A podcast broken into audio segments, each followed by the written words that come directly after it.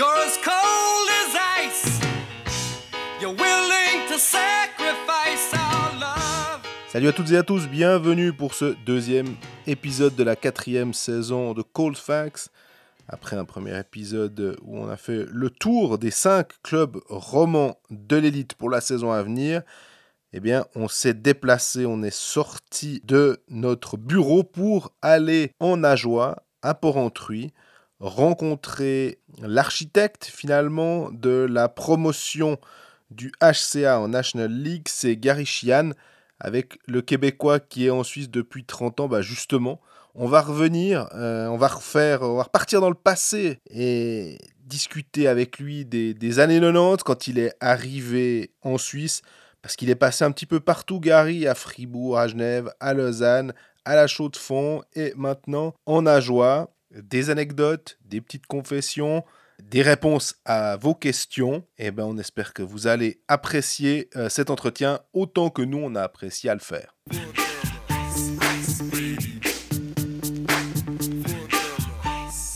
Salut Greg. Salut Jean-Fred, comment ça va?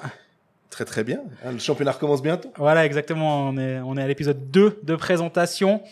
Cette fois-ci, on n'a pas, on ne parle pas de, de club euh, de manière générale à faire des grandes théories nous deux. On a, on est allé sur le terrain. On est à Porrentruy dans la patinoire d'Ajoie avec Gary Chian. Salut Gary. Salut. Salut Gary. T'es prêt? La tension monte gentiment avant ce, ce premier match contre Bienne. Ah oui, il y a beaucoup d'excitation maintenant que tout le monde est, est parti pour la saison. On voit que les vacances sont terminées, puis on achève les travaux ici autour de l'équipe, autour de la patinoire. Euh, ça prend un engouement, oui.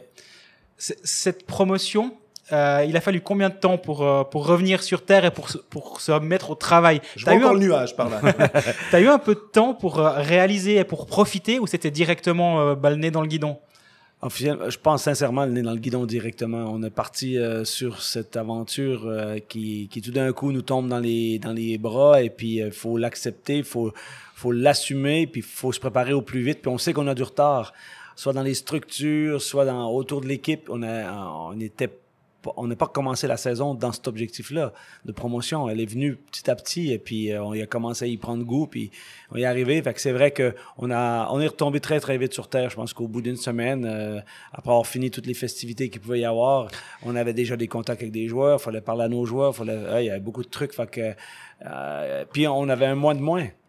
Et il y a toujours le Covid, Et il y a toujours le Covid, bien sûr, qui était. euh, qui est quand même pas simple à gérer non, non, plus. non, hein. c'est pas simple à gérer. On le voit avec la reprise maintenant et tout. Euh, il faut, il va y avoir un, un code à suivre et puis euh, on, on veut éviter des couacs. Fait que c'est très important de faire le mieux possible.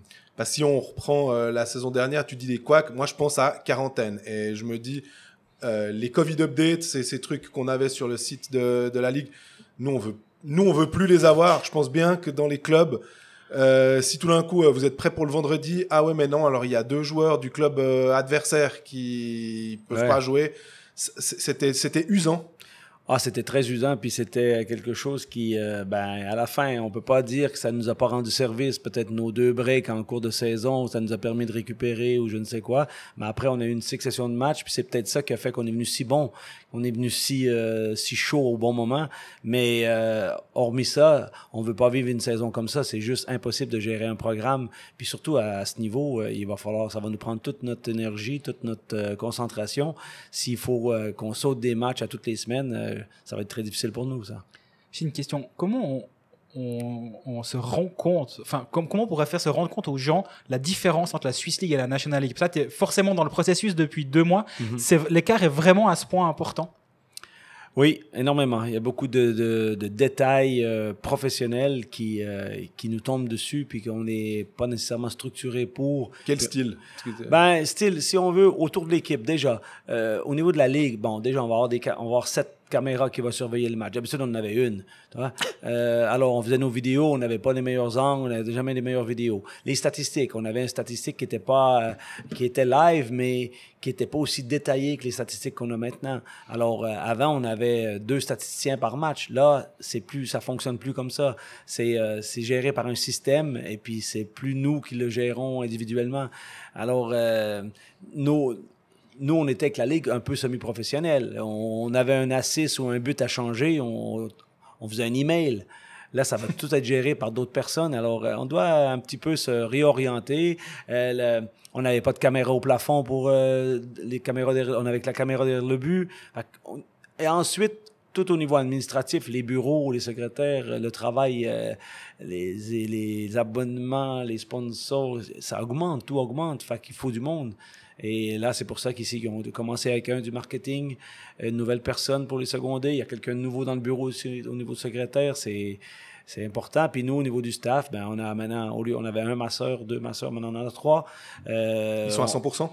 alors, pas 300%, mais euh, on a deux qui sont fixes.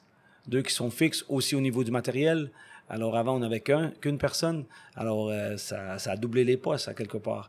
Parce que les joueurs, euh, ben, tu vas me dire, c'est, la même, c'est le même jeu, mais euh, il y, a, y a plus, on va dire, de, de détails à soigner. Et puis, euh, c'est vraiment euh, particulier. L'aspect médical aussi, l'aspect récupération.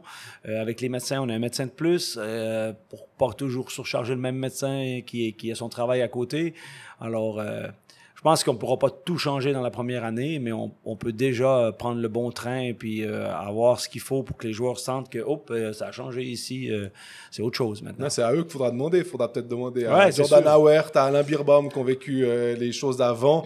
Puis dire Ah ouais, maintenant, dis donc, euh, quand on a mal le, le- Ouais. le mardi soir, on sait bon, il y a quelqu'un. Quand euh, on Ouais, a- ben, ils le savent, ils le voient déjà maintenant à la reprise. Euh, avant, c'était un massage, ben, c'était le jeudi puis le lundi, puis sinon, il n'y en avait pas. Tandis que là, il y en a tous les jours. S'ils veulent se faire soigner, s'ils veulent se faire euh, se préparer pour l'entraînement ou se préparer pour, euh, pour le match, ben, il, y aura toujours euh, ou, ou les entraînements supplémentaires. Avant, il n'y avait pas. Si c'était pas planifié, organisé, les gens ils venaient.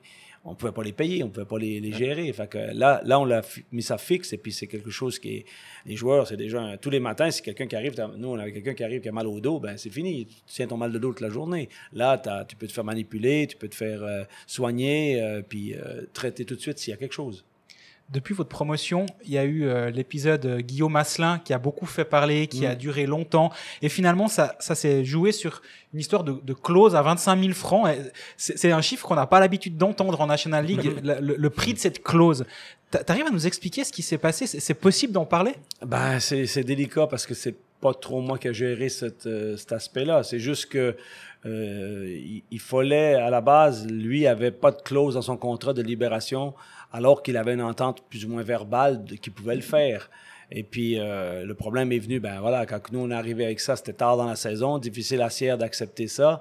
Et puis, euh, ensuite, après les négociations et tout, euh, je sais pas si tout a été, euh, les échanges ont été transmises comme ça s'est passé. Et c'est des détails que je veux pas trop rentrer dedans parce que là, je m'aperçois quand même que dans ce niveau-là, si tout le monde commence à se mêler du job de l'autre, on va pas s'en sortir. Pour moi, le, président doit présider, le chef technique doit être chef technique, l'entraîneur doit être entraîneur. Mais si je dois commencer à, à, m'investir là-dedans ou euh, poser des questions puis donner mon point de vue, je pense pas que c'est mon boulot. D'ailleurs, bah, ça me fait penser, je rebondis, Vincent Lechen, qui est euh, le directeur sportif, va être ton assistant. Justement, on, on a vu que Christian Dubé avait euh, eu deux, deux casquettes. On voit que John Foust est aussi censé être un petit peu directeur sportif, malgré tout, même s'il y a Petr Svoboda à Lausanne au-dessus de lui et entraîneur. Euh, on gère comment d'avoir finalement une partie, un peu son patron qui est à côté, mais c'est aussi un. On a l'impression que il y a, vous- hiérarchiquement, vous êtes assez euh, sur le même niveau finalement. Oui, bon, de toute façon, euh, euh, cette promotion-là qui est arrivée comme ça, puis le plaisir qu'on a eu à travailler ensemble, moi puis lui, derrière le banc, parce qu'à un moment donné, le, job du chef technique, elle s'arrête. Hein. À un moment donné, elle se remet en branche pour la saison suivante, mais dans la Swiss League, c'était comme ça. On n'avait pas besoin, entre guillemets, d'un- manager euh, sur 12 mois. Dans le fond, il, il, il actif 6 mois. Le reste du temps, c'était plus tranquille. Mais là, on veut voir l'expérience que ça va nous donner cette saison, ça. Est-ce que euh, Vincent est capable de gérer ça? Est-ce qu'il va pouvoir rester euh, à l'affût de ce qu'il faut faire au niveau du management? Puis au- aussi mon adjoint, parce que moi, j'en ai be- beaucoup besoin au niveau de la disponibilité puis le travail, parce qu'on va devoir décortiquer des matchs, puis euh, faire plus de vidéos, des choses comme ça. On va voir où ça va nous mener. Mais c'est clair que ici, au niveau du management, au niveau des prises de décision des joueurs qu'on engage, qu'on visionne, euh, on est sur le même pied. Euh, un fait rien sans l'autre, finalement, parce que finalement, à la fin, c'est moi qui récolte les joueurs, puis j'aime bien avoir les joueurs que, que, que je désire avoir le plus possible. Après, lui, veut m'arriver avec un nom que je pas aucune idée de qui c'était ou bien j'ai l'intérêt pour lui. Puis tout d'un coup, j'ai commencé à, à poser des questions, puis à le mettre dans le système un peu, à le mettre dans le, dans le puzzle de l'équipe. Puis ouais, c'est un bon choix, on y va. C'est un peu comme ça qu'on travaille. Mais là, ça va vraiment être un vrai test pour ça, parce que je pense qu'il va être le seul GM de la ligue assistant. Mhm. Assez particulier, quoi. Quand il te propose un joueur étranger non québécois, tu réfléchis quand même à l'engager ou vu qu'il n'est pas québécois, il a aucune chance? non, non, je réfléchis à l'engager. Il y avait quand même passablement de joueurs qui ont postulé et puis euh, on a eu des offres, mais il y avait des Américains, il y avait aussi des Canadiens anglais. Euh, on a trouvé juste que le, le, le, le puzzle avec euh, Jérôme était, était bien. Il faut considérer que nous, on a Donc déjà... Jérôme, excuse, quand tu parles de Jérôme, c'est... euh, C'est Jérôme Leduc, le nouveau étranger, notre défenseur, euh, qui s'est joint à nous comme quatrième étranger, si on veut. Mais euh, à la base, il y, en avait, il y avait beaucoup de monde, mais je trouvais que la dynamique de l'équipe, c'était important de ne pas la casser maintenant. Et si euh, euh, Phil Michael DeVos et puis Jonathan Eisen ont fait ce qu'ils ont fait en 5-6 ans ici, euh, je voulais pas arriver avec des joueurs qui pouvaient pas fitter avec eux. J'avais envie d'avoir cette, cette même culture, si je veux. Et puis en plus, ben, je pense que c'est important pour la presse romande, c'est important pour nous, l'identité locale ici, que ça parle français. C'est plus important pour l'identité locale que pour la presse romande, je pense. Ouais, il- c'est- moi je trouve que c'est important que les étrangers puissent échanger avec la presse puis échanger avec le public. Toi, c'est important. Tu peux pas te faufiler. euh, tu parles pas un mot français, euh, puis tu rentres à la maison, tu es à peine capable de dire bonjour. C'est difficile. Mais je pense pas qu'on aurait trouvé des joueurs anglophones qui auraient pas euh, été capables de le faire. Mais euh, ça s'est avéré que son nom est, venu. euh, puis aussi, Guillaume le connaissait bien aussi. On avait parlé à Guillaume. Et puis, je me suis intéressé à lui il y a quelques années parce que j'avais vu son parcours junior majeur. Puis après, je l'ai perdu de vue un peu. Puis quand Guillaume a ramené son nom, j'ai tout de suite enquêté. Et puis, j'ai trouvé des bons feedbacks. Et puis, euh, on est allé de l'avant avec ça.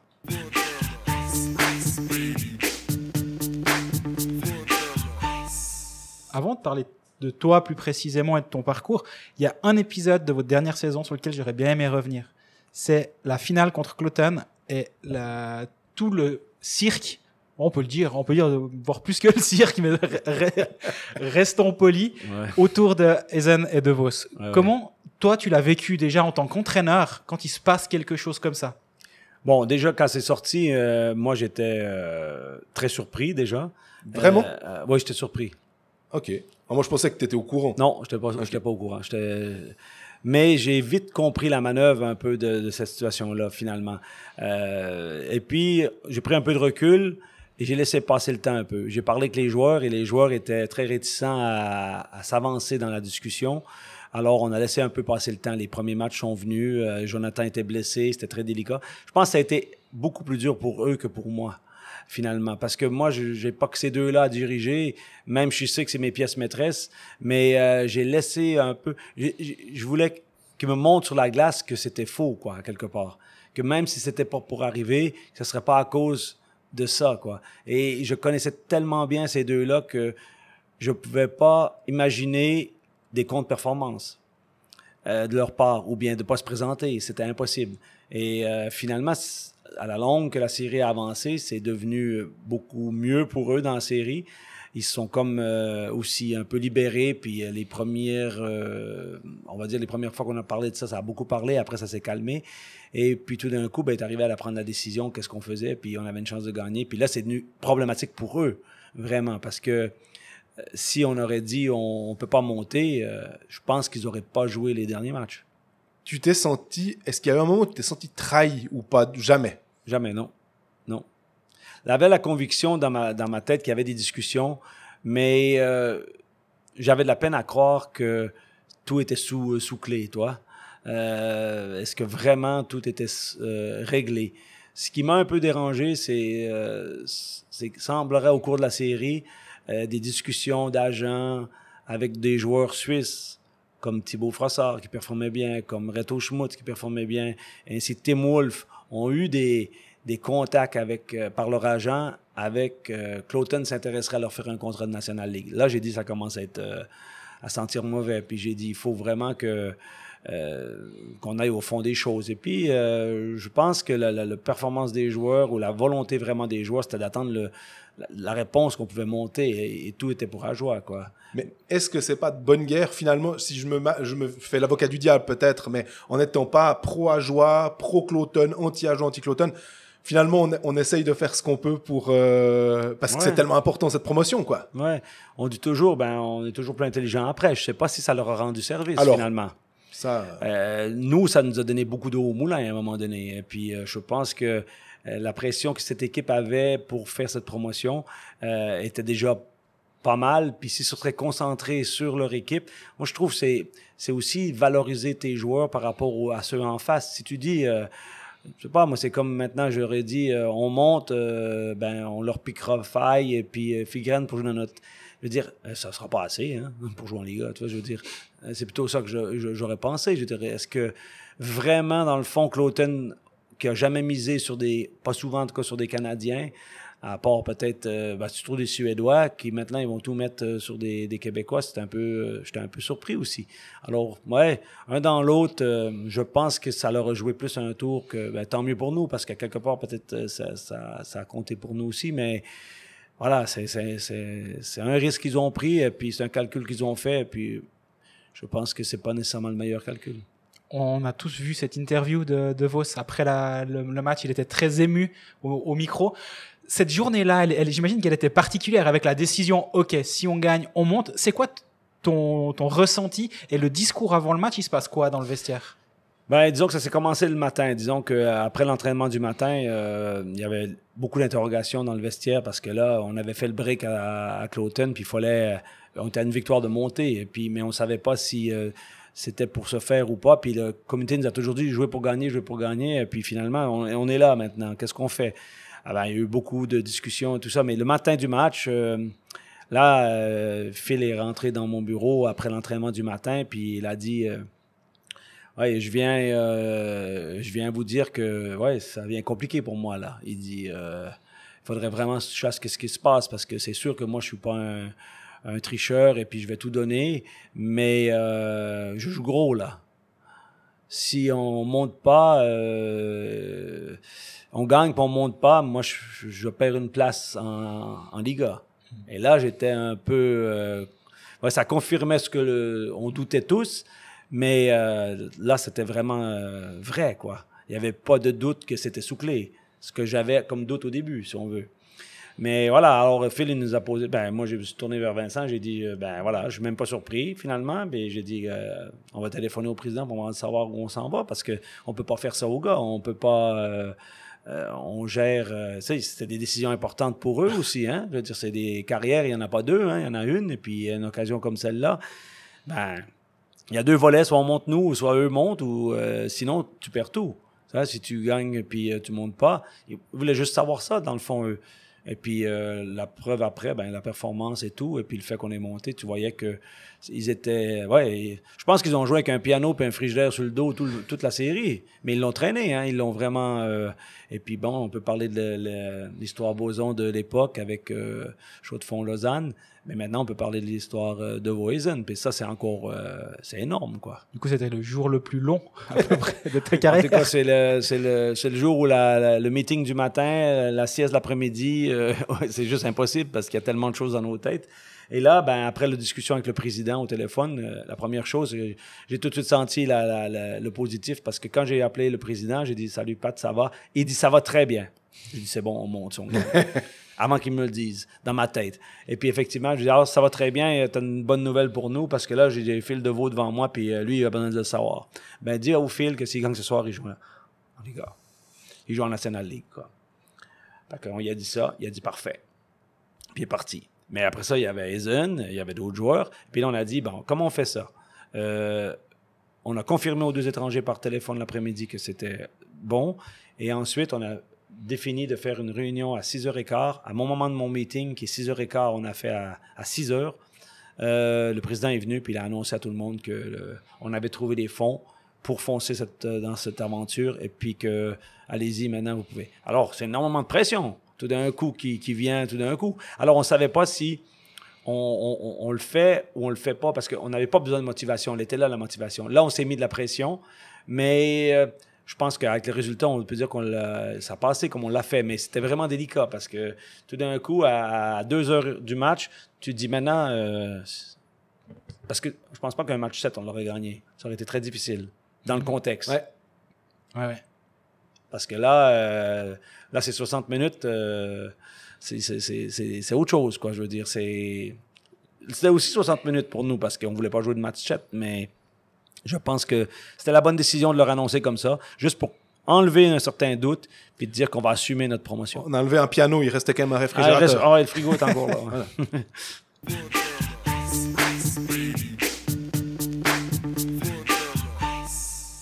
Bon, la Gary, on a un peu parlé de, de l'actualité, ou en tout cas, on est revenu un petit peu dans le passé euh, relativement récent. Mais avec Greg, on s'est dit aussi, on aimerait bien repartir dans le passé euh, beaucoup moins récent, puis de se dire, mais finalement, Gary, on le connaît euh, hyper bien. Tu été consultant à l'RTS, on pourra en reparler. Tu es arrivé en 91 en Suisse. Avant d'arriver en Suisse, euh, quand on regarde les fiches Elite Prospect, euh, il y a eu de la Québec Junior Major Hockey League, par exemple pour Patémon. Toi, il n'y a pas tout ça. C'est qui Gary Chian, euh, le Gary adolescent, euh, le Gary euh, jeune adulte T'es de où? Comment ça se passait? Ah, disons que mon parcours s'est arrêté assez vite dans le sport, dans le hockey sur glace, parce que à un moment donné, l'entonnoir, elle rapetisse très très vite. Tu n'arrives pas dans le junior majeur, tu n'arrives pas dans le midget 3A, tu dois trouver une autre voie. Tu joues pour le plaisir, euh, tu peux plus jouer de la grosse compétition. Et puis moi, c'est ce qui est arrivé un peu à l'âge de 16 ans. Euh, J'ai pas percé à- au niveau midget 3A, fait que j'ai continué à jouer pour le plaisir. Puis j'ai développé un, un atome crochu avec les coachs pour euh, ah je vais m'occuper des gardiens de but de, de vos équipes et tout ça. Puis j'avais 18 ans quoi, 17 18 ans. Puis j'ai appris le métier comme ça. C'est comme ça que j'ai fait euh, si on veut mais je viens je viens pas de les filières de, de, de copinage puis d'anciens joueurs qu'un qu'un bagage puis que les chemins les portes s'ouvrent toutes J'ai dû les défoncer un peu les portes. Mais voilà, Mais c'est rare, ça. on est d'accord. Hein Oui, c'est très rare. Oui, c'est très rare. Mais je veux dire, après nous, au Canada, à cette époque-là, au Québec, il y avait deux styles d'entraîneurs. Il y avait les, ben, de cette génération-là, il y avait ceux qui jouaient encore, puis qui performaient, puis faisaient des carrières. Tu avais les autres qui décrochaient, puis vers ce qui était connu, ils pouvaient entraîner. Puis tu avais les autres qui venaient de l'université qui sortaient des études, puis qui, qui, qui- qui étudiaient le hockey, puis qui voulaient devenir des entraîneurs. Puis moi, j'étais au milieu de ça un peu en, avec mes connaissances, puis avec euh, l'envie que j'avais, la motivation que j'avais, puis c'était une passion. Puis j'ai fait mon chemin comme ça, en étant, en me faufilant à travers, euh, à travers ça, quoi. Puis en- j'ai fait dix ans de bénévolat avant de traverser en Europe. T'étais à quel niveau à part ça Alors, le niveau, c'était. euh, j'ai fait euh, des catégories, on va dire, la plus basse catégorie que j'ai fait là-bas, c'était des, des mini. On appelle ça des pee Et j'ai fait, j'ai fait euh, cette catégorie pendant peut-être deux ans, trois ans. Après, j'ai monté à la catégorie novice, qui est BAM-TAM là-bas. Ouais. Et ensuite, la catégorie midget, puis la catégorie junior. Mais c'était juste la Ligue junior en dessous de la Ligue junior majeure du Québec. Puis pendant ces années-là, j'ai essayé de trouver des boulots comme adjoint dans la Ligue junior majeure du Québec. Mais étant donné que j'avais pas joué à un haut niveau et puis que j'avais pas les connaissances de ces joueurs-là, euh, ben j'avais pas les connaissances d'an- d'anciens joueurs, on n'avait pas de contact. Fait que j'ai jamais eu une porte qui s'est ouverte. Puis pourtant, j'ai fait des applications.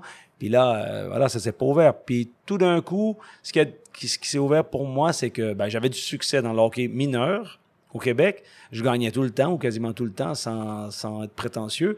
Euh, L'équipe Pee-Wee gagnait, l'équipe Bantam gagnait, l'équipe Junior gagnait, champion provincial à peut-être trois reprises. Euh, c'est des gros titres au niveau amateur. Après, euh, voilà, après les portes s'ouvrent pas, puis je dois faire mon chemin. Puis l'été, chez nous, c'est le hockey est très très ancré. Il y a des séminaires d'entraîneurs qui se fait dans tous les coins du Québec. Et puis j'ai suivi annuellement ces séminaires-là. Ils allaient avec nos cours, comme ici, il y a des cours jeunesse et sport. Il y avait des cours par la fédération là-bas. Et puis j'ai rencontré des gens qui étaient déjà en Europe, qui faisaient des écoles hockey, qui s'infiltraient, qui commençaient à rentrer dans les mouvements juniors.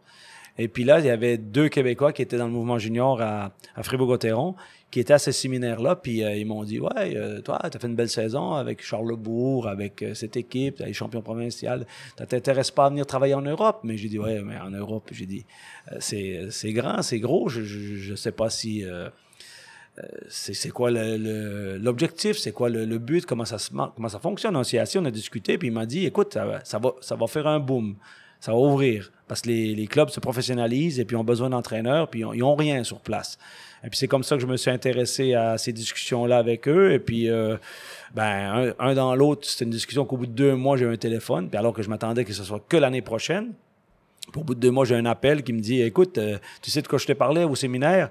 Il dit Ouais, ouais, ouais, t'es toujours intéressé? Ouais, ouais. Ah ben, euh, il y a une job pour toi la semaine prochaine. Ben, j'ai dit C'est pas possible. Je suis, je suis employé, j'ai un job ici. Et puis c'est vrai que j'étais engagé avec une équipe encore amateur de juniors parce qu'on avait été champion provincial l'année d'avant, puis on voulait encore l'être l'année suivante. Et puis à un moment donné, j'ai dit Écoutez, il y a le train qui passe comme ça, je vais y aller, je vais voir ce que c'est. Puis je suis parti euh, en l'espace de 10 jours, même moins que ça, de 7 jours, une semaine. J'ai fait mes valises, puis je suis parti euh, pour Fribourg. Tu t'es jeté dans le vide un peu. Ouais, en tout cas, j'ai ouais, j'ai j'ai pris des gros, gros, euh, bon, des risques. On va, C'était pour l'expérience. Au début, mon idée, c'était 6 mois. Puis voir ce que c'était. Puis après, ben, je reviendrai au 91, Québec. 6 mois, ça fait 30 ans. Ah ouais, ok. Ah ouais, ça fait 30 ans, on les a. Et puis, ben là, je suis parti de mon job qui était un job dans l'hôtellerie, qui était un job d'été, si on veut, après mes études. Puis j'ai adoré ça, puis je continuais là- là-dedans.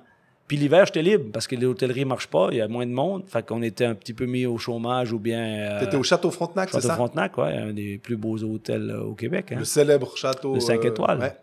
J'ai fait beaucoup de fonctions là-bas dedans, puis que pour moi c'était c'était très intéressant parce que c'était diversifié, c'était avec le avec le ouais, les, les- les- comment on dit les touristes, comment avec les, les banquets, les, les associations, il y avait beaucoup de choses à faire. Puis euh, j'ai été bagagiste, j'ai été au restaurant, j'ai été à la j'ai fait plein de trucs, mais je faisais ça l'été, j'ai fait ça pendant dix ans. Et puis à un moment donné, ben c'était rien de lâcher ça, puis ils m'ont laissé partir en revenant à la même place dans ma, dans ma hiérarchie. Fait que je perdais pas mon poste. Fait que j'avais tout, euh, tout qui s'emboîtait bien. Puis j'ai dit, ben, je vais faire, je vais franchir le pas. Puis je suis arrivé à Fribourg et puis, euh, euh, 23 matchs, 23 victoires avec mon équipe de Fribourg. Et puis, euh, j'avais les Yann Cadieux, David Ibicher dans les buts, euh, tout ce monde-là, quoi, qui ont fait des, des, euh, belles carrières après. Puis, beaucoup d'autres jeunes qui, ont, qui ont percé encore après. Puis, j'avais une super, une super équipe. Il y avait. Il faut dire aux gens aussi, David Ebicher, on parle donc de gardien qui a joué ouais. à NHL, pas le jeune de maintenant, David Ebicher qui a joué à Ajoie. En fait, en fait, t'en as coaché deux. de David. maintenant, oui, mais là, ils sont, ils sont pas de la même famille, mais effectivement, deux. Mais David, c'était le gardien qui a, qui, a, qui a explosé par après. Mais disons que c'était une belle époque, un bon timing pour moi. Il y avait l'arrivée des. C'était la deuxième saison des Russes. J'avais euh, dit, il y a eu Bikov Komutov, puis finalement, on aurait mieux fait de parler des 23 victoires de. Ouais, mais là, c'était novice. ça. C'était, c'était un peu ordinaire quand même, mais c'était parce que le hockey n'était pas structuré encore beaucoup au niveau amateur. Et puis, quand tu arrivais puis tu mettais une équipe en place, ça marchait, quoi. Ça, ça voulait fonctionner. Puis, euh, mais ça n'a pas toujours été rose, mais c'était une super expérience. Puis j'ai dit, ben, au bout de mes six mois, même, même pas au bout de mes six mois, euh, le président du club, euh, ou le chef technique du club, qui à l'époque était Jean-Pierre Douce, euh, qui m'a proposé un contrat de trois ans. C'est parti de là. Et finalement, après, si on regarde ta fiche Elite Prospect toujours, tu pars à Genève. À Genève, là, j'ai refait les archives pour voir les, les articles de l'époque. Donc, tu passes dans le mouvement junior, puis tu deviens head coach 97-98 de Genève Servette euh, en Ligue B. Mhm. Finalement, si on, si on voit le parcours que tu as où tu passes en amateur, tu viens au junior élite avec finalement peu d'expérience, Mhm. C'est pas venu un peu vite ce, ce passage à Genève, directement à la bande chez les grands, ou chez les adultes, on va dire? Bon, le problème, c'est que après trois, deux saisons à Fribourg-Gotteron, dans la troisième saison, il n'y avait pas d'avancement dans, dans mon travail. Il n'y avait pas de nouveaux défis. Euh, J'aurais voulu être adjoint euh, ou bien entraîneur-chef des juniors élites ou bien être adjoint de la première équipe, être un peu plus dans le hockey professionnel à 100% que de rester un peu avec les amateurs. Et puis Genève Servette m'a ouvert cette porte-là parce que j'avais les juniors et puis adjoint de la première équipe dans la deuxième division. C'était Huppé, le C'était. François Huppé, ouais. C'était lui en- que- à qui j'ai parlé au séminaire au Québec, avec lui et Louis Ferland, qui m'ont qui m'ont poussé à venir à Fribourg, en Europe, si on veut. Euh, et puis, ben, il était là dans ce challenge à Genève, et puis Genève voulait se relancer. C'était vraiment euh, une belle expérience, parce que moi, je suis arrivé à Genève avec des juniors élites euh, A, monté en élite B, monté en élite A, en, en deux ans. Deux, deux fois champion avec des juniors élites, mais toi, j'étais dans mon élément. Puis maintenant, je voulais plus, quoi. Je voulais toucher le professionnel. Et c'est là que la porte s'est ouverte à Genève Servette après une mauvaise saison puis des problèmes financiers. À toujours, j'ai souvent récupéré des équipes euh, qui euh, qui boitaient un peu, mais je m'en suis sorti. Et là, cette première saison, alors là, je, là, peux pas en parler de, je l'ai pas vécu. Alors de mon vivant, certes, j'étais vivant, mais je m'en souviens pas. Ça, ça a tourné court cette première saison à Genève? Ben, cette première saison à Genève a tourné court euh, dans le sens que, là, si je me rappelle bien comme ça, ça a passé, c'était quand même quelque chose d'historique. Aujourd'hui, le club est où il est, mais grâce, encore une fois, à peut-être un résultat dans cette saison-là. Parce qu'on a eu un match de barrage euh, à jouer euh, assez historique où qu'on perdait 3-0, il restait 3 minutes 42 à jouer, puis on a gagné 4-3. Puis, je- puis Genève Servette est, est resté en, en Ligue B. Et l'année d'après, McSorley est arrivé une année après, si on veut. Parce que moi, j'ai été remplacé dans la saison suivante par Jean Perron, parce que l'équipe avait encore des problèmes financiers, et puis l'équipe s'était pas beaucoup améliorée, et puis on avait fait des, des, des, des, des choix où euh, des joueurs étaient débarqués, des étrangers, ça n'avait pas fonctionné très, très bien, et puis l'équipe, elle périssait. Puis là, euh, ils ont donné l'équipe à Jean Perron, et puis, euh, moi, je me suis retrouvé un peu sur le côté. Et puis, je- après, je suis parti à Lausanne. Mais voilà, c'est comme ça que c'est arrivé. Mais à ma première saison en tant qu'entraîneur-chef là-bas, il y a eu ce, ce match, euh, pour moi, qui est un des... Ouais, c'est un match euh, mythique, c'est un match historique, autant que celui d'ici du 28 avril ou du 16 avril, euh, ou du 1er avril en 2016 ou du 2 février en 2020. C'est, des matchs qui, qui, qui marquent ton, ta, ta carrière. Et ça, il n'y a pas beaucoup de monde qui s'en rappelle parce qu'on parle pas souvent de ces, ces faits-là, mais on l'aurait pas gagné. Genève Servette serait retombé en première ligue probablement parce que l'équipe qu'on a battue à ce, ce, ce soir-là, c'était HC Ajoie Exactement. qui eux sont tombés en première ligue après. Puis regarde le chemin qu'ils ont dû faire maintenant pour revenir. Toi, imagine, ça aurait été l'inverse, ça aurait été Genève Service. Je sais pas, euh, Max Orley serait jamais débarqué avec Amschutz. Mhm. Cette équipe aurait été dans l'autre division encore en dessous. Mais alors, voilà, après, c'est, on ne sait pas, hein, parce que voilà, c'est, ça s'est passé comme ça. Mais c'était un match assez, euh, assez particulier. Les gens étaient partis à rentrer à la maison à 3-0, parce qu'à 3-0, à 3-42, il y a un but refusé en plus.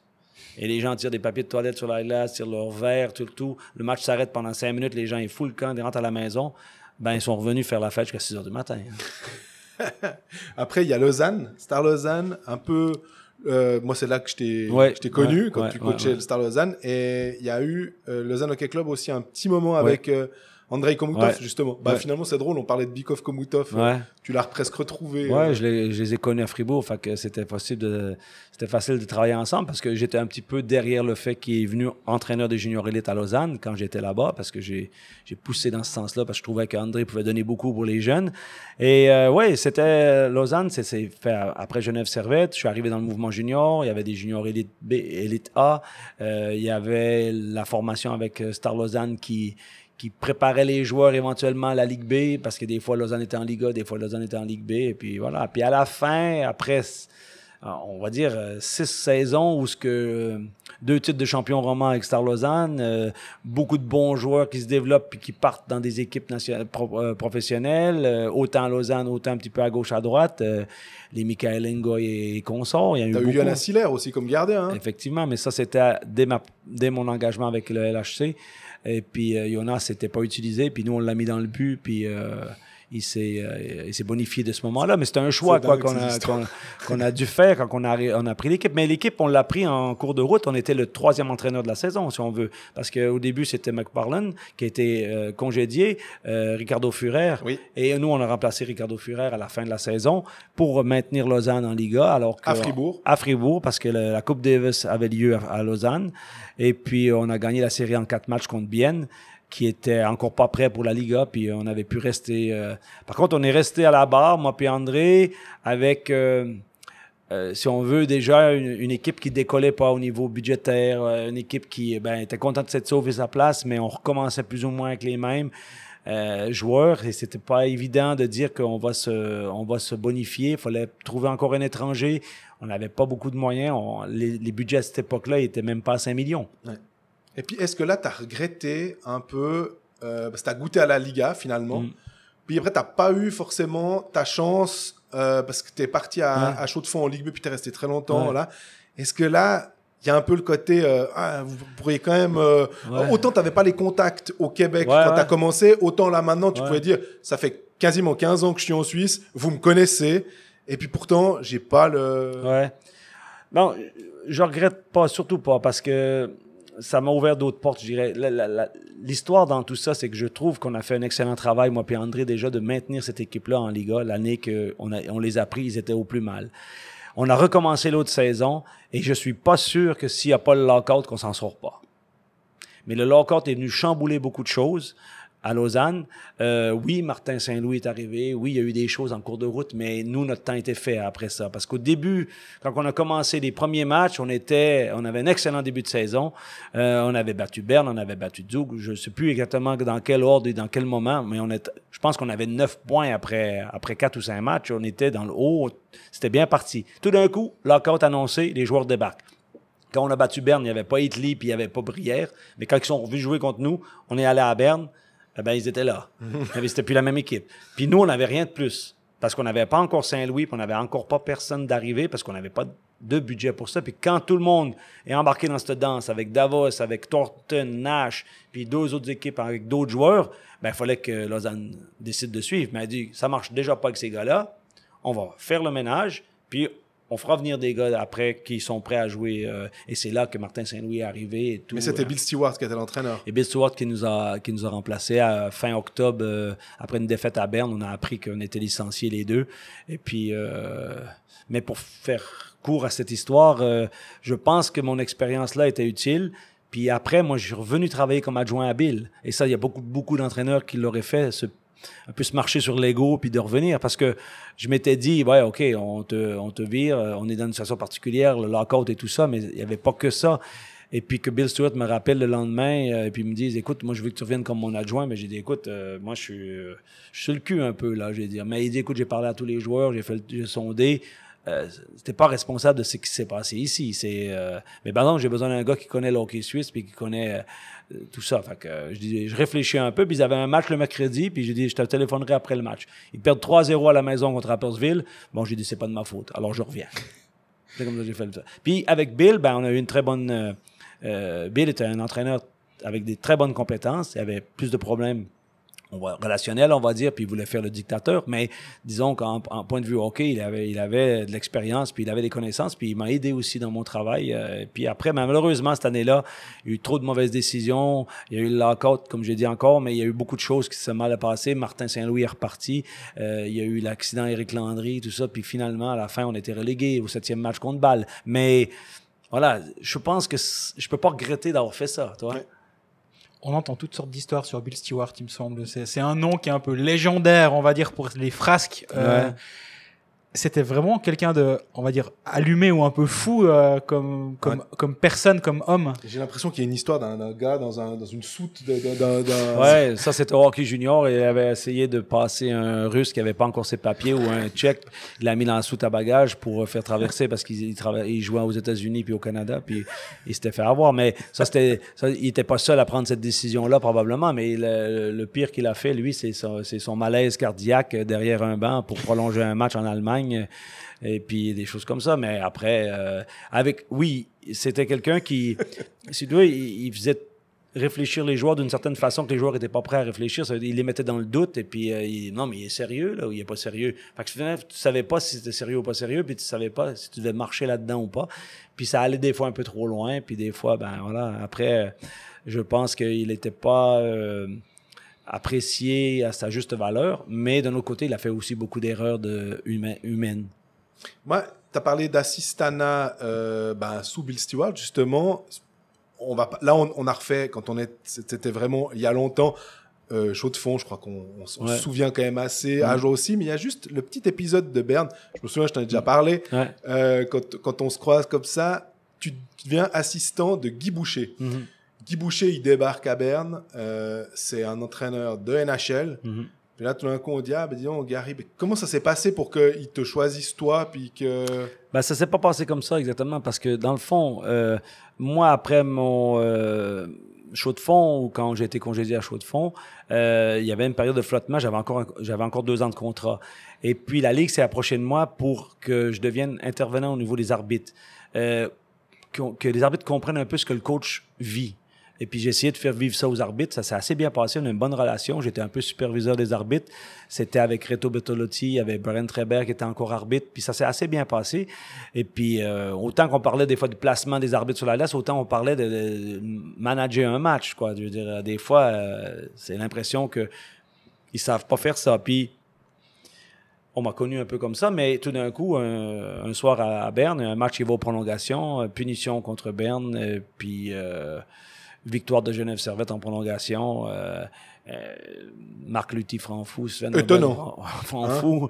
Et puis moi, je suis superviseur. Puis là, on a parlé. Puis je pense qu'ils ont trouvé que j'avais répondu juste ou je ne sais trop quoi. Le mercredi d'après, j'étais dans le bureau à être convoqué pour le poste d'entraîneur-chef, pas le poste d'adjoint. Et pour faire une histoire courte, encore une fois, parce que ça fait 30 ans que je suis là, il s'en est passé des choses.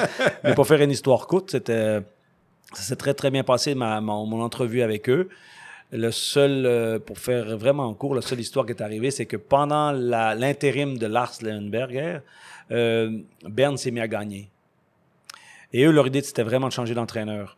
Et puis, euh, ça devait se faire pour la semaine d'après. Puis, tout d'un coup, ils ont collé une quatrième et une cinquième victoire pendant l'intérim de Lars.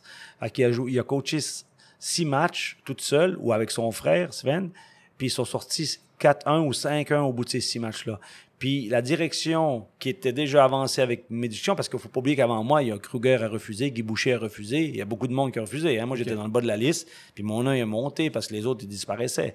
Puis ils voulaient un changement, puis ils ne voulaient pas brûler Lars, leur jeune entraîneur. Alors de là est arrivé euh, l'idée que de dire, ben, on, a une- on était prêt à donner la job, mais là, on ne peut pas. À cause de la situation des succès de Lars. Par contre, on a un plan B pour toi si tu veux venir donner de l'expérience en tant qu'adjoint. Et là, je suis arrivé là, il n'y avait pas de Guy encore là. Et là, j'étais adjoint pendant un moment avec euh, Lars. On a eu, euh, je pense, euh, sept ou huit victoires à suivre. Tout d'un coup, ça a commencé à redécaler, à revenir comme c'était avant le changement, parce que Lars a remplacé euh, Tourmainen. Euh, ça a commencé à venir un peu, un peu moins bien. Et puis, Lars, il n'avait pas les épaules pour supporter ça, alors que l'année d'après, il était champion, mais il n'avait pas les épaules pour supporter ça, puis il a démissionné du poste d'entraîneur-chef. Et c'est là que son frère avait dit, ben là, j'ai avancé avec Guy Boucher, puis il est prêt à venir parce que ça fait plus de mois, ça fait trois, il est moins lié avec le, avec Tampa Bay, on, on peut l'amener. Puis Guy est débarqué, puis j'étais là, fait qu'on avait, il y avait deux adjoints, moi puis Lars et puis Guy Boucher, puis c'est comme ça que j'ai, j'ai connu Guy vraiment dans l'intimité, et puis euh, j'ai découvert aussi un, un entraîneur qui était euh, très, très... euh, euh, psychologue, très, très développé au niveau tactique, au niveau technique, il était très bien. Alors, euh, ouais, c'était une belle expérience. Puis après, ben, encore une fois, ça m'a fait grandir d'une autre façon. Et puis, euh, l'année d'après, c'était clair que j'étais pas pour rester là parce que on n'était pas encore à l'époque de deux, trois adjoints derrière le banc. Moi, j'ai une petite question. C'est plus facile d'entraîner à Berne au niveau arbitrage. Ah non, euh, honnêtement. euh, C'est une, grande théorie quand même. Honnêtement, hein? ma- honnêtement, maintenant, c'est rendu l'in- Honnêtement, je vous dis franchement, c'est rendu l'inverse. Parce que tout le monde pense ça. Puis Berne, souvent, il se ramasse dans une situation où ce que. En tout cas, moi, j'ai vécu ça comme ça quand j'étais là. J'ai dit. J'ai toujours pensé ça quand j'étais pas là. Mhm. Mais un coup là, j'ai l'impression qu'ils ont peur de donner parce que finalement, c'est toujours de- du côté de, de l'adversaire que ça va, puis qu'il faut un peu qu'on compense. Alors finalement, à la fin, comme on dit souvent, à la fin de la journée, ça, s'équivaut. C'est, ils ont quand même plus de pression, les arbitres à Berne, à cause du public qu'il y a là. Ça, c'est clair. Et puis, il y a des arbitres qui ont du caractère, des arbitres qui n'ont pas. Fait qu'automatiquement, tu vas peut-être un soir, tu dis, boum, ça pense de ce côté-là. Fait que tu vas penser que c'est tout le temps comme ça. Mais après, tu récupères un autre arbitre.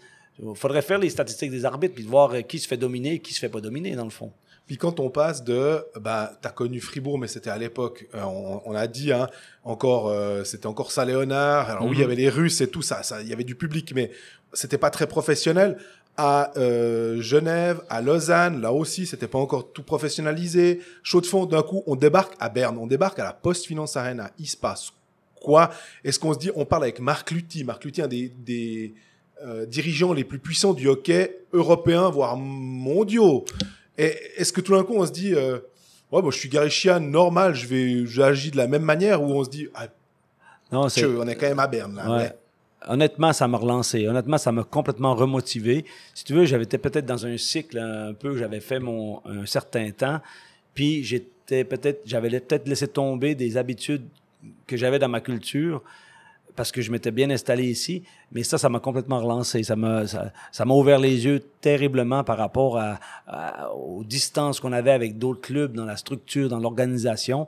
Et puis, je pense que ça m'a donné de la graine un peu aussi. Et puis, euh, j'ai adoré ce, ouais, c'est une des, c'est une grande organisation qui est hyper bien structurée. Et puis c'est, euh, ça m'a complètement relancé, honnêtement. Et je voyais la chose complètement différente. Puis après, travailler avec Guy Boucher, travailler avec Lars Lundberg, c'était des belles expériences aussi. Et j'ai appris beaucoup de, de choses, euh, si on veut, sur le plan, sur le plan de connaissances. Puis Marc Lutti, facile à travailler avec? Extrêmement. Parce que nous, on l'aime assez bien quand on discute avec, parce qu'il est très très bon devant la presse. Ouais. Mais on le voit euh, 10 minutes ou une heure comme ça en discutant. Après, Ouais. de v- vivre avec lui, c'est différent. Non, euh, honnêtement, je pense que tout le monde se fait une fausse image de Marc Lutti. Euh, si on veut, c'est peut-être un gars qui a un regard qui est un peu fermé, qui est un peu dur. C'est comme un joueur sur la glace qui est, qui, est, qui, est, qui est dur, qui est cochon, qui est salaud. En dehors, il est super gentil. Ben lui, on va lui donner la même, euh, même chose. Si tu le connais en dehors, c'est complètement différent que du personnage que, qui est, qui est peut-être froid ou, comme je dis, regard un peu fermé. Mais euh, c'est un pro, quoi. C'est un pro. Les premières choses qu'il m'a parlé quand je suis arrivé là-bas, c'était pas euh, de la dictature, c'était comment ça fonctionne à Berne, qu'est-ce qu'on a monté, qu'est-ce qu'on a mis en place, comment ça s'est développé. Euh, on est tant de personnes, tant de professionnels, et on a tant de restaurants, on a tant de buvettes, on a, tu sais, c'était vraiment le gros plan, le gros, c'était pas. Marc, Ah c'était oui, pas Marc Lutti. Et il dit, euh, et puis moi j'ai dit, ouais, vous savez que tout le monde, tout le monde a un peu peur de vous, et puis, euh, puis il est parti à rire comme toi maintenant. C'était la même chose, la même réaction. Mais il dit, s'il savait que derrière moi j'ai encore du monde, il croit que c'est moi qui dirige tout, mais derrière lui il y a un conseil d'administration, puis oui, il est, il est, il est responsable, mais il est quand même, derrière lui il a du monde aussi. Il a d'autres responsabilités.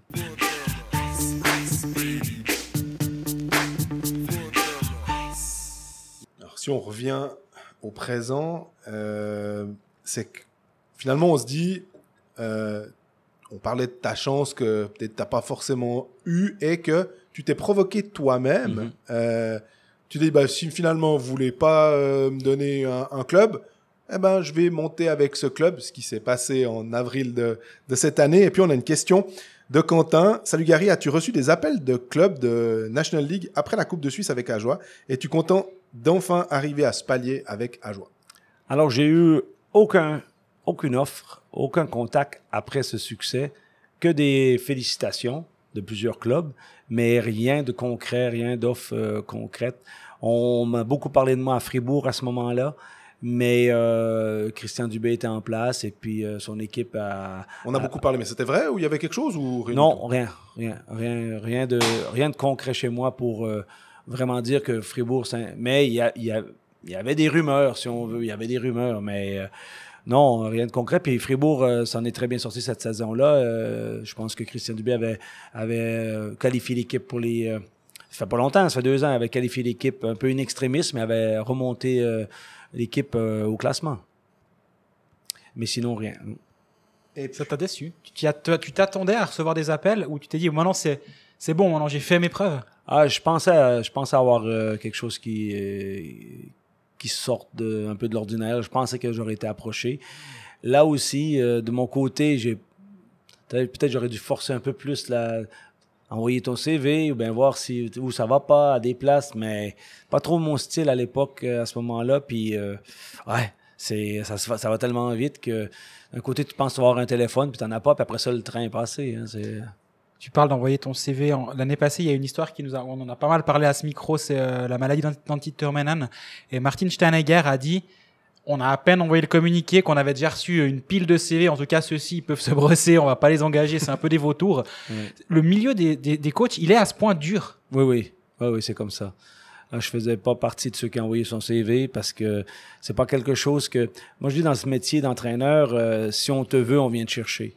Euh, à quelque part, c'est euh, en regardant un petit peu où ça se passe bien, puis que tu aimes le style de la personne, sa personnalité et tout ça, puis tu cadres bien, puis tu as tout intérêt à rencontrer sept entraîneurs pour choisir le meilleur. Tu vas juste en prendre un comme ça parce que tu le connais ou parce que c'est du copinage ou je ne sais quoi. C'est très dur parce que il n'y a pas d'association des entraîneurs, il n'y a pas de, on n'est pas protégé, il n'y a pas euh, grand chose qui se fait là-dessus au niveau. Et puis euh, on voit même maintenant au Canada puis aux États-Unis l'échange qu'ils ont entre eux les entraîneurs, c'est c'est ouvert, ça, ça se parle, ça se transmet des informations. Ici on a, on est moins comme ça, à moins d'avoir des vraiment des liens amicaux avec des gars. Il y a très peu d'échanges. euh, Tu regrettes ça? Oui, ça, ça me manque. Ça, ça me manque terriblement parce que finalement, tu as tout à gagner. C'est du win-win, autant pour lui, autant que pour toi. Mais ici, il n'y a pas cette, euh, cette culture-là. Elle n'est pas là. Les entraîneurs ici, des jeunes, ils viennent, ils viennent se cacher pour garder l'entraînement, pour noter des, pour noter des entraînements. euh, euh, ils viennent voir les, des, entraînements, puis ils se cachent en douce ou ils filment en douce. Mais ça doit pas être comme ça. On doit pouvoir échanger nos exercices, donner de l'information. Moi, je le fais ici avec plusieurs entraîneurs du mo- mouvement junior, avec Fred Roten, des juniors élites, avec Michael Rottenmund des Franches-Montagnes. Mais vous prenez tout ce que vous trouvez de bon que je fais, vous le prenez tout, puis moi, je vais aller vous voir, puis je vais prendre quelque chose de vous aussi. C'est comme ça qu'on progresse. Ça me fait penser d'ailleurs une anecdote. euh, bah, on, s'est croisé souvent au championnat du monde quand tu étais encore consultant à la RTS et je me souviens, je crois que c'était à Minsk en 2014, Greg était là aussi.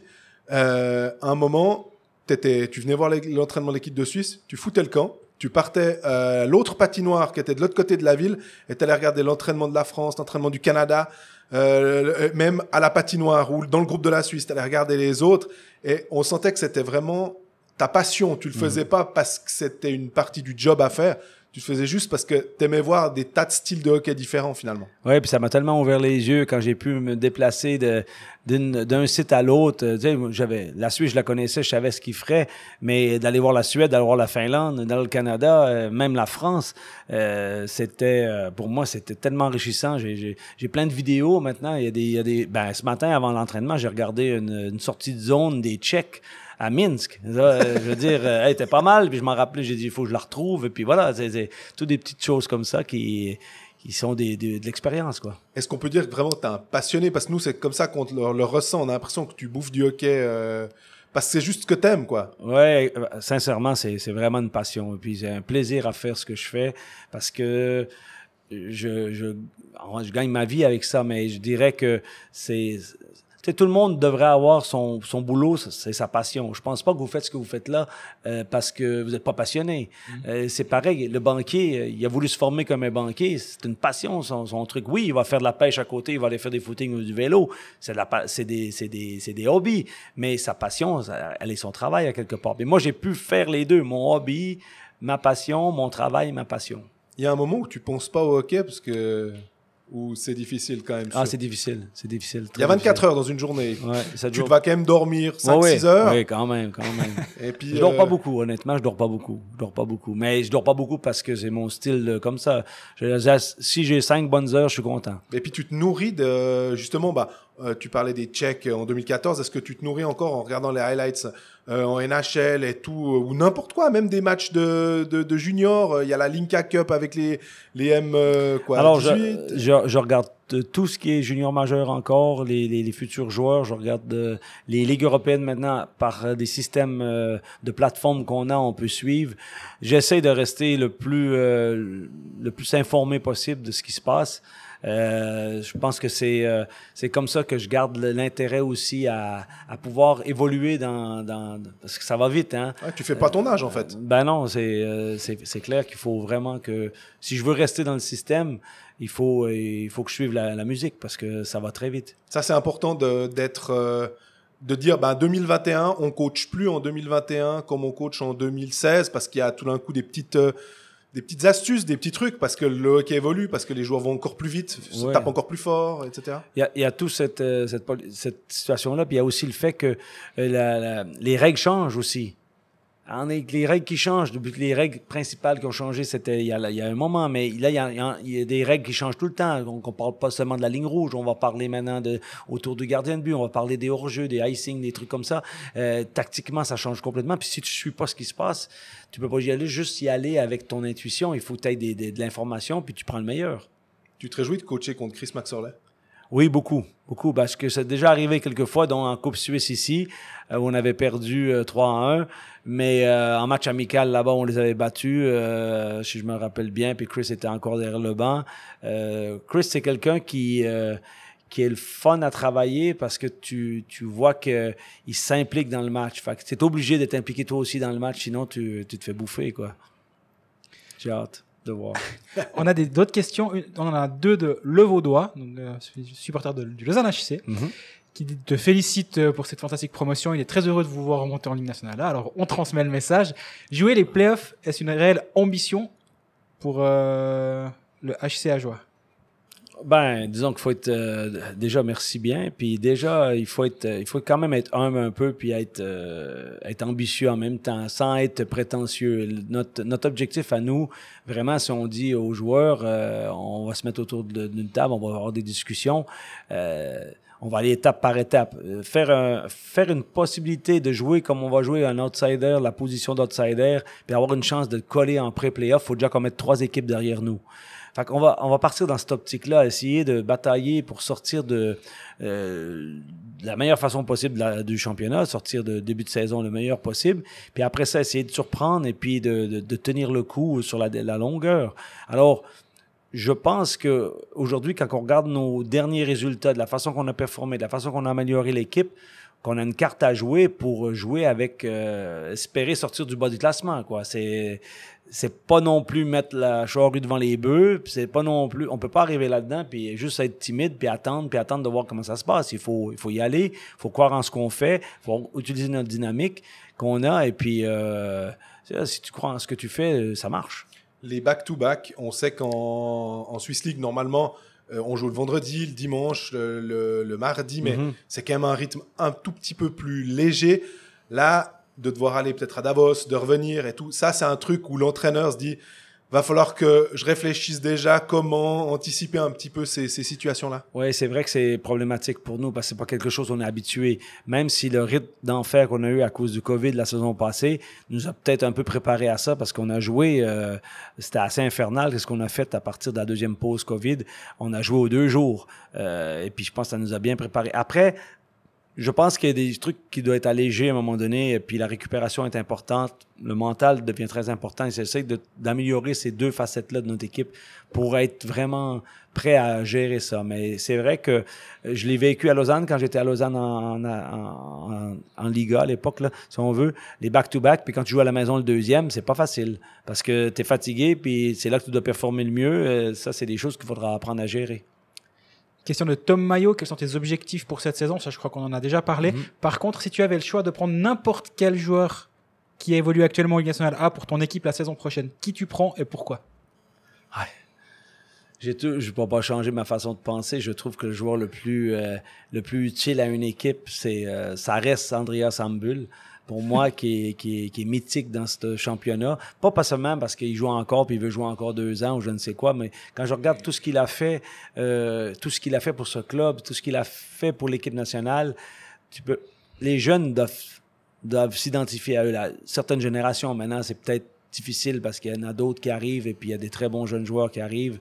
Mais euh, moi, je trouve que lui, c'est euh, c'est vraiment euh, quelqu'un qui bonifierait n'importe quelle équipe.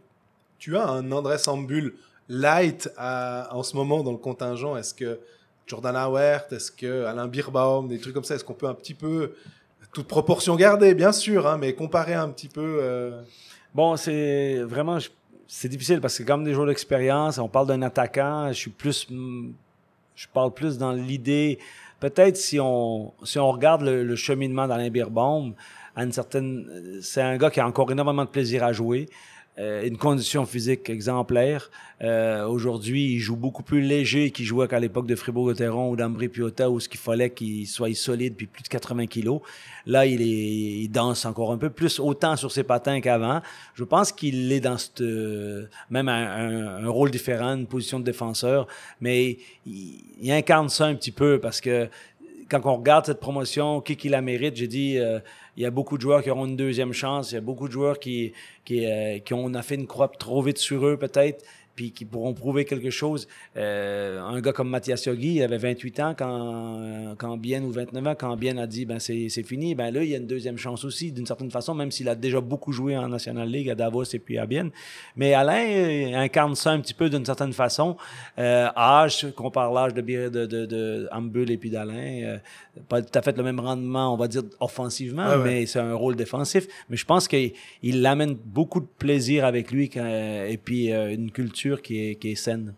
Tu parles de Mathias Yogi. Euh, on a une question de Nicolas Ribaud. Comme peu de défenseurs sont actuellement sous contrat, est-il prévu que Yogi débute la saison comme défenseur? Non, pas du tout. Non. Non, non. Alors là, on est en train de faire des tests avec des défenseurs. On attend aussi que la mi-août, fin août, que des équipes dégraissent un peu leur, leur contingent. On regarde à Lausanne, il y a 12 défenseurs. On regarde à, on regarde à, Lugano, il y a 11 défenseurs. On regarde un peu comme ça. Euh, on peut même dire Zug avec deux défenseurs étrangers derrière vont peut-être libérer quelque chose. Après, il faut voir si nos prix euh, vont se matcher. Est-ce qu'on, est-ce que ces équipes-là vont être d'accord de de prêter un joueur même dans la même ligue puis faire une croix dessus, je sais pas. Hein. Il y a des ouvertures peut-être comme ça. Puis sinon, on regardera l'option euh, peut-être des cartes B avec les clubs de Swiss League. Ça peut être aussi, pour nous, important de trouver de la profondeur à quelque part. Mais cette profondeur prise dans des clubs euh, euh, rivaux, hein, parce Ouais. que voilà, euh, est-ce que euh, ça va être facile de, de- bah déjà tu disais de, de convaincre les, les autres clubs, mais convaincre les joueurs de venir euh, Bon, euh, je pense que oui. Je pense que c'est assez facile. À quelque part, quand une équipe compte pas sur un Et certain tard, joueur. Tard dans la, dans- Ah oui, pour tard. toi aussi pour con- Ouais. con- construire ton roster. Ouais. Tout d'un coup de dire ah bah c'est ok mais c'est le 3 septembre puis ouais mais on commence le championnat, je dois intégrer ce joueur là Ouais. dans. Non, je pense que c'est pas un problème parce que de toute façon, tu vas pas faire, euh, tu vas pas mettre la main sur un joueur qui va jouer sur ton premier bloc. Tu vas mettre la main sur un joueur qui va être ton sixième, septième défenseur ou ton treizième, quatorzième attaquant qu'on a déjà. Alors, euh, pour moi, c'est pas trop un problème dans un gars tard comme ça. C'est pas un gars qui va venir jouer 25 minutes. C'est quelqu'un qui va venir donner de la profondeur à l'équipe et puis étoffer notre contingent en défense. Puis d'une certaine façon, euh, les clubs vont mettre des gars à disposition parce qu'ils doivent aussi dégraisser leur masse de salaire à un moment donné. Puis euh, il y a plusieurs cas dans, dans la ligue maintenant, des joueurs qui- qu'on sait qu'ils joueront pas dans, leur, dans cette équipe-là, puis qui on va chercher à les placer. Justement, une autre question de Le Vaudois dont on a parlé tout à l'heure. Dit parmi les joueurs que vous avez souhaité engager, sont-ils nombreux à avoir refusé de venir? Si oui, le motif financier était-il le motif principal? Ou justement, est-ce que c'était difficile de vendre à joie au moment de négocier avec, euh, avec les joueurs? Alors, euh, ouais, le- disons que les joueurs qu'on a engagés, je comprends bien la question. euh, les joueurs qu'on est allé chercher, les joueurs qu'on a essayé d'identité qu'on a essayé de donner à l'équipe, c'est de garder, comme je disais, la même dynamique. Les joueurs qu'on est allé chercher, si je pense à un gars comme Roman Engi qui était dans l'organisation de Lugano, euh, avait plus de contrat là-bas. Euh, a dû faire des sacrifices financiers pour venir chez nous, ça c'est sûr. Est-ce qu'il aurait eu un autre contrat ailleurs? Euh, je, il devait pas avoir 25 000 off. Nous, c'est un type de joueur qu'on qu'on voulait relancer, qu'on voulait donner une chance. On parle de Horbach qui avait encore un contrat d'une année à Ambry. On l'a sorti de son contrat. Euh, il fait des sacrifices financiers. Euh, on n'a pas fait de, on n'a pas fait de contact avec des joueurs qui ont refusé notre offre financière parce que tous les joueurs qu'on a contactés, euh, on a discuté avec eux, on les voulait, on a trouvé un terrain d'entente. Martinez, la même chose. Euh, c'est des joueurs qui font, euh, qui veulent jouer dans cette ligue, qui veulent une deuxième chance ou une première chance ou euh, on l'appelle comme on veut. Euh, alors ça a très très bien fonctionné. On a essayé de se mettre un peu au, au- au- parfum, tout en respectant notre contingent à nous qui, euh, qui était déjà sous contrat puis qui avait des améliorations de 10-15% dans leur salaire.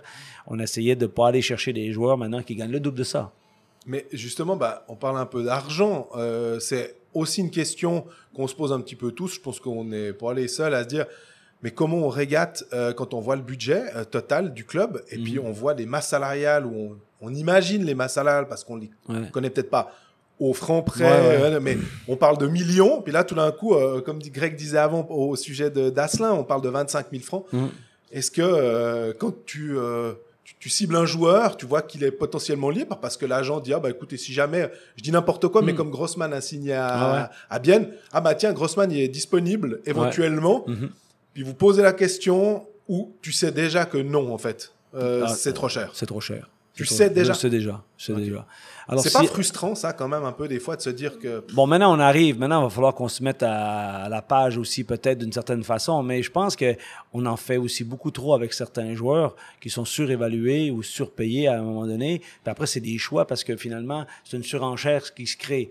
Et nous, on va peut-être pas aller chercher ces joueurs-là pour dynamiser notre équipe nécessairement. Puis je pense pas que à un moment donné, il va falloir payer plus, ça c'est sûr. Mais il faut voir quelle sorte de rein qu'on va avoir pour le faire. Là, on vient de monter, on vient déjà de, de- de doubler le, le budget. Euh, maintenant, il faut voir sur quel pied on va pouvoir aller de l'avant. Comment on peut l'améliorer, ce budget? Peut-être qu'on peut encore monter de quelques millions et puis tout de suite être dans la course de bien d'autres euh, de bien d'autres joueurs. Mais euh, c'est l'avenir va nous le dire. Pour l'instant, c'est frustrant d'une certaine façon. Mais d'un autre côté, on n'a pas trop de disparité dans notre équipe non plus, puis euh, qu'on commence à avoir des problèmes de, de, traitement ou de choses comme ça, on a essayé de garder la même, ouais, la même identité, la même. euh, les joueurs, les joueurs méritent un salaire et méritent d'être respectés, et puis à la fin de la journée, ils signent en bas de la feuille, et c'est c'est suffisant pour eux, puis ils veulent une chance et ils l'ont. Euh, Tu voulais. Oui. Tu as vu le film Moneyball avec Brad Pitt? Oui. Ça t'inspire quelque chose? Ben, pff, ouais. Parce que c'est un peu la même, c'est la même Ouais. situation. Ils n'ont pas beaucoup d'argent Ouais, et ils doivent trouver d'autres moyens Ouais, ouais. de, Il y a des de trucs, il y a gagner. des trucs, il y a, enfin, il y a- il y a des trucs, peut-être des ressemblances. Mais moi, j'essaie toujours de me. Dans une situation comme celle-là, j'ai tellement été souvent dans une situation comme ça. Quand j'ai repris euh, chaud de fond, à chaud de fond, c'était au bord de la faillite. Quand je suis arrivé ici, il était dernier du classement.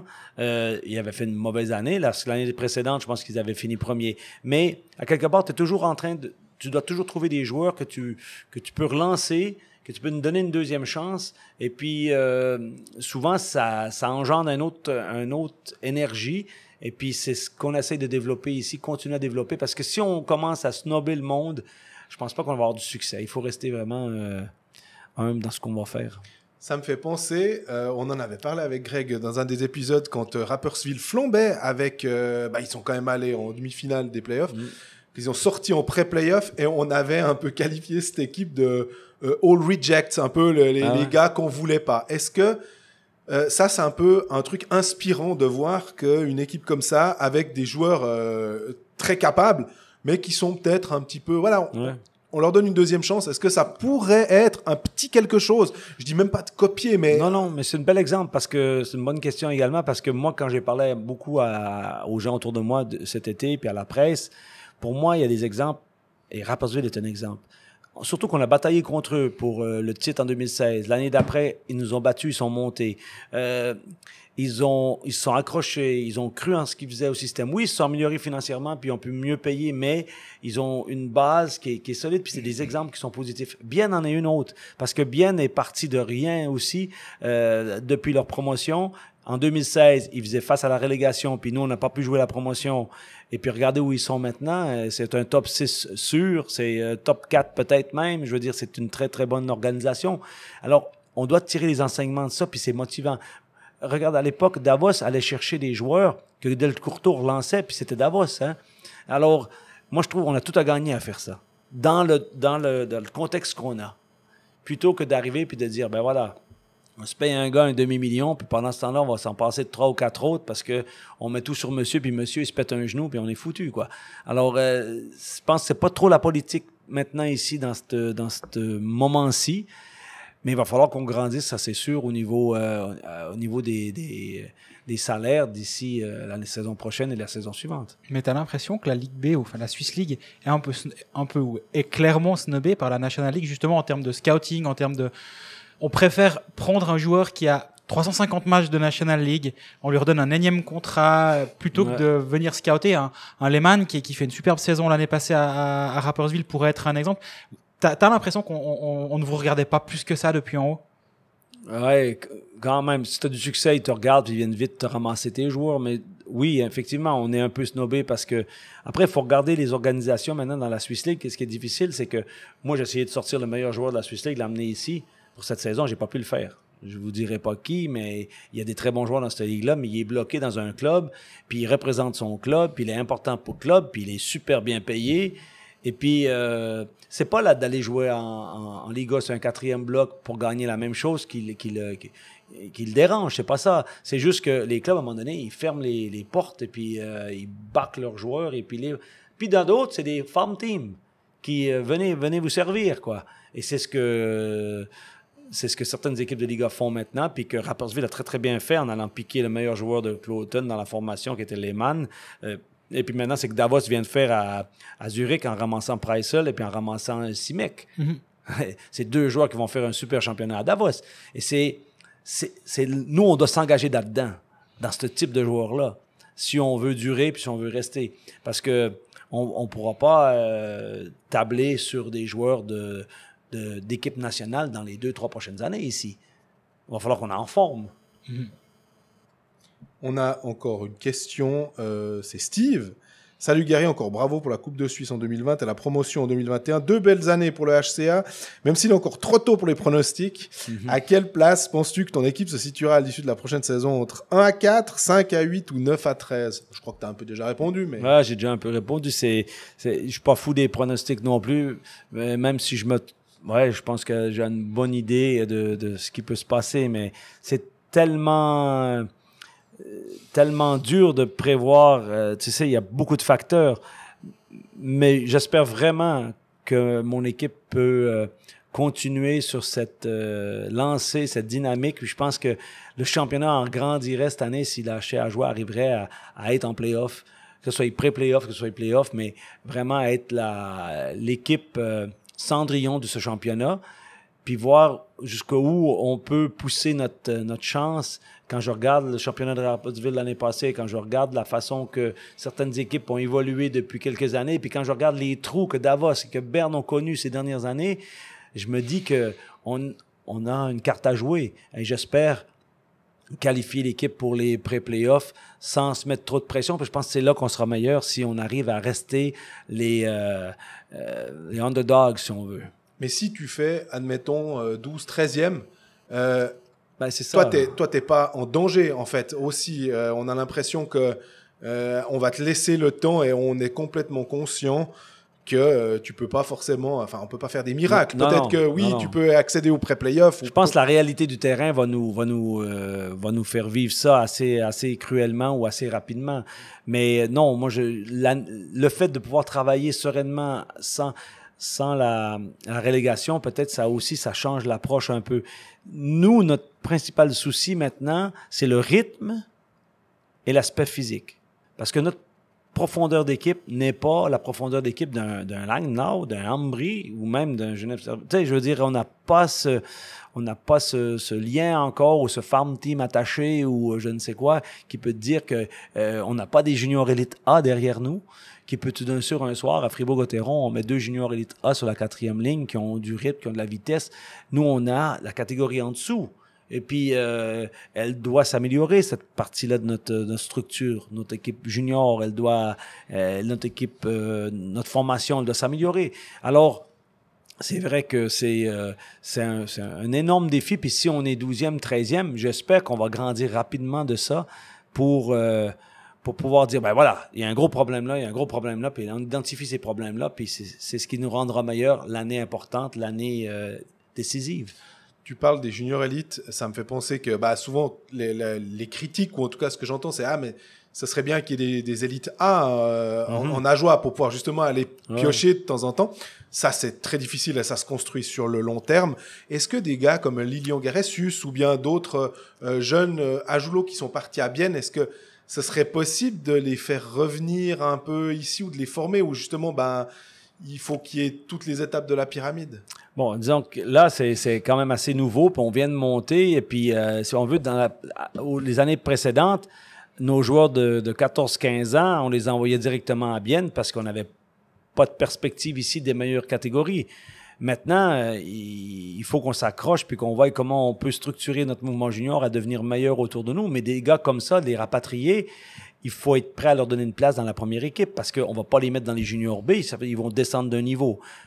Puis aussi, il faut penser que les équipes qui ont investi dans ces joueurs-là depuis l'âge de 14-15 ans, euh, ils, vont ils vont pas te leur donner comme ça, ils vont pas te le renvoyer comme ça. Soit c'est un c'est une pépite et puis c'est un diamant puis ils vont le faire évoluer plus haut, ou soit ils vont faire une croix sur lui parce qu'il n'a pas le niveau. Puis là, on pourra les, les, les récupérer. Alors c'est très délicat comme euh, comme situation, mais maintenant on, on peut envisager dans le mouvement junior qu'on stabilise un petit peu notre, euh, notre truc, puis qu'on ait des ambitions de monter dans les meilleures catégories.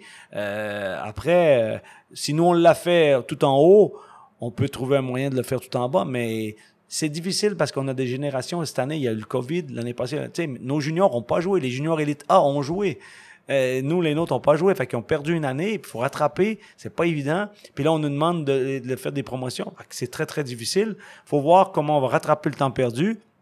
Puis il faut voir euh, l'évolution de, de, de la progression, parce qu'on en a qui sont dans le contingent. On en a trois. On a un gardien de but qui est venu, on a deux jeunes, on a un défenseur, un attaquant, deux attaquants. On va voir comment ils vont suivre. Puis si on peut leur donner, on leur donnera quelque chose. Mais euh, la marche est incroyablement haute pour ces gars-là. Mais euh, alors, tout est possible, tout est ouvert, mais ils, ils sont entraînés déjà depuis le début et puis euh, ils n'ont pas été ridicules, mais il faut s'accrocher.